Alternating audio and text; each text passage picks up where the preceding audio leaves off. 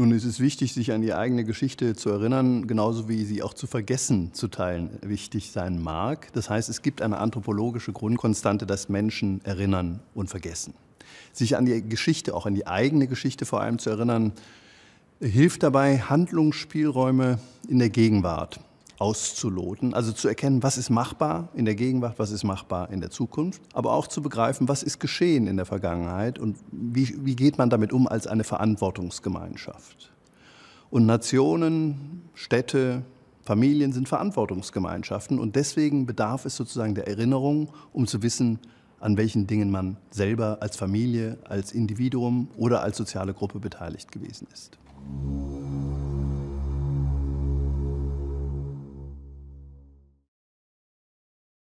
Die Frage danach, was die Parlamentsgeschichte spielen kann, was sie spielen sollte, wie sie bespielt werden sollte, vielleicht auch, äh, führt uns zurück ein bisschen wieder in die Geschichte der Auseinandersetzung mit dem Parlamentarismus und den Parlamenten in Deutschland. Und da wird man eine gewisse Verschwiegenheit vielleicht beobachten können, äh, ein gewisser, fast ein Pathos der Nüchternheit, der über Jahrzehnte, vor allem nach dem Zweiten Weltkrieg, äh, die Vorderhand äh, innehatte, will sagen, dass es einfach nicht als opportun galt, im Stolz auf die eigenen demokratischen Errungenschaften Feierlichkeiten zu begehen, jedenfalls sie nicht besonders prononciert hervorzuheben in der Öffentlichkeit bei entsprechenden öffentlichen Anlässen. Das hat sich in den letzten Jahren deutlich gewandelt und notwendigerweise gewandelt, weil Bevölkerung, auch die Bevölkerung der Bundesrepublik Deutschland, äh, den Bedarf verspürt, ein affektives Verhältnis zum Parlamentarismus zu entwickeln. Affektives Verhältnis heißt, dass wir uns über die positiven Errungenschaften des Parlamentarismus und der Parlamente äh, ähm, sozusagen äh, verständigen, uns diese vergegenwärtigen und begreifen, dass dieses ein Asset, eine, eine große Errungenschaft ist, dass wir dazu in der Lage sind, demokratische Parlamente, parlamentarische Demokratien als Orte der Verhandlung zur Erreichung von politischen Kompromissen gemeinsam ja nicht nur zu unterhalten, sondern sie auch zu akzeptieren.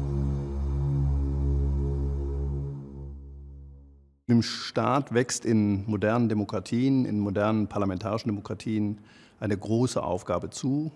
Äh, insofern als Parlamente und auch Parteien natürlich, die in den Parlamenten vertreten sind, die Aufgabe haben, ihr politisches Gemeinwesen gegenüber der Bevölkerung zu erklären, es zu vergegenwärtigen und eben nochmal die Errungenschaften dessen, was eine parlamentarische Demokratie ist, immer wieder wach zu halten. Äh, und um diesen Zweck zu erfüllen, bedarf es eben und sollten Parlamente an ihre eigene Geschichte systematisch erinnern.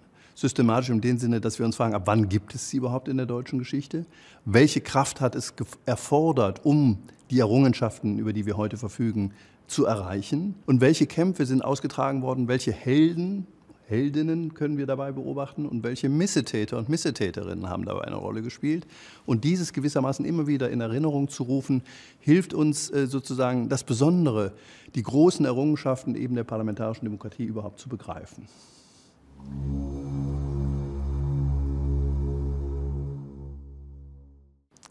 Nun, eine der großen Herausforderungen dürfte sein, in der Gegenwart und auch in der mittleren Zukunft Orte der Demokratie zu lebenden Orten zu machen.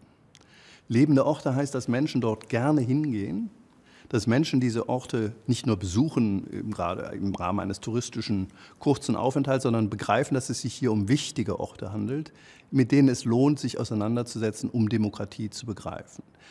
Dazu gab es in der Geschichte der Bundesrepublik verschiedene Versuche. Ich erinnere hier unter anderem oder vor allem an den Versuch von Gustav Heinemann, dem ehemaligen Bundespräsidenten, in Rastatt eine solche Freiheitsstädte aufzubauen. Das ist erfolgreich geschehen, aber mittlerweile hat auch diese Stätte gewissermaßen etwas Patina angelegt. Und wir sollten alle gemeinsam überlegen, wie können wir es schaffen, äh, gewissermaßen diese Orte der Demokratie, von denen wir sehr viele in der Bundesrepublik haben, zu lebenden Orten zu machen. Und wenn ich noch ein zweites Beispiel anfügen darf, die Paulskirche in Frankfurt, vielleicht der berühmteste Ort der Demokratie in der Bundesrepublik Deutschland, äh, bedarf dringend auch einer einerseits Überarbeitung, einer Auffrischung, und einer Lebhaftmachung. Will sagen, es muss ein offenes Gebäude werden, so wie andere Denkmäler, andere Häuser in der Bundesrepublik frei zugänglich sind, um sie der Bevölkerung dann eben auch äh, als, als Chance entgegenhalten zu werden, an denen sie Demokratie lernen, an denen sie Demokratie feiern können im wahrsten Sinne des Wortes.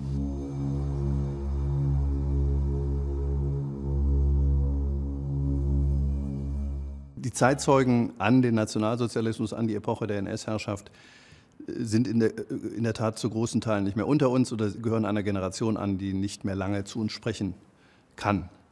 Und vor dem Hintergrund ähm, sind seit Jahrzehnten, seit Jahren Vorbereitungen in Gang gesetzt worden, um gewissermaßen Zeitzeugen durch Registrierung weiterhin unter oder bei uns zu belassen. Wir können sie über die verschiedensten medialen Träger uns weiterhin zugänglich machen, sodass der Zeitzeuge und die Zeitzeuge nicht tatsächlich verschwindet im wahrsten Sinne des Wortes. Sie bleiben weiter da. Aber Zeitzeuginnen und Zeitzeugen sind eigentlich auch immer nur eine Quelle, wenn ich sie so bezeichnen darf, unter vielen, vielen anderen, um uns gewissermaßen auch dann die Hintergründe, Ursachen und Folgen der NS-Diktatur immer wieder zu vergegenwärtigen. Und man darf diesen Faktor vielleicht insgesamt auch nicht zu sehr überschätzen.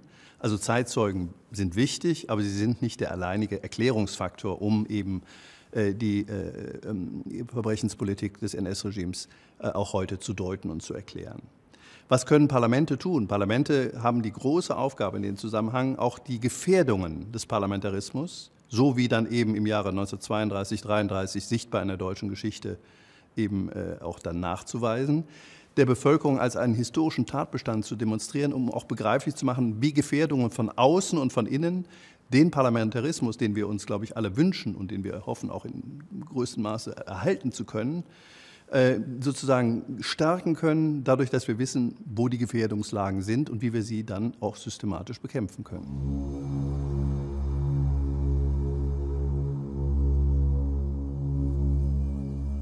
Wir leben in einer Gesellschaft der Vielfalt, wir leben in einer Einwanderungsgesellschaft und äh, wir leben schon des Längeren in einer solchen, ohne dass die Bundesrepublik, auch die offizielle Seite der Bundesrepublik, das hinreichend früh erkannt und sich auch dazu bekannt hat. Das hat sich aber in den letzten Jahren, ich würde fast sagen Jahrzehnten, erfreulich gewandelt.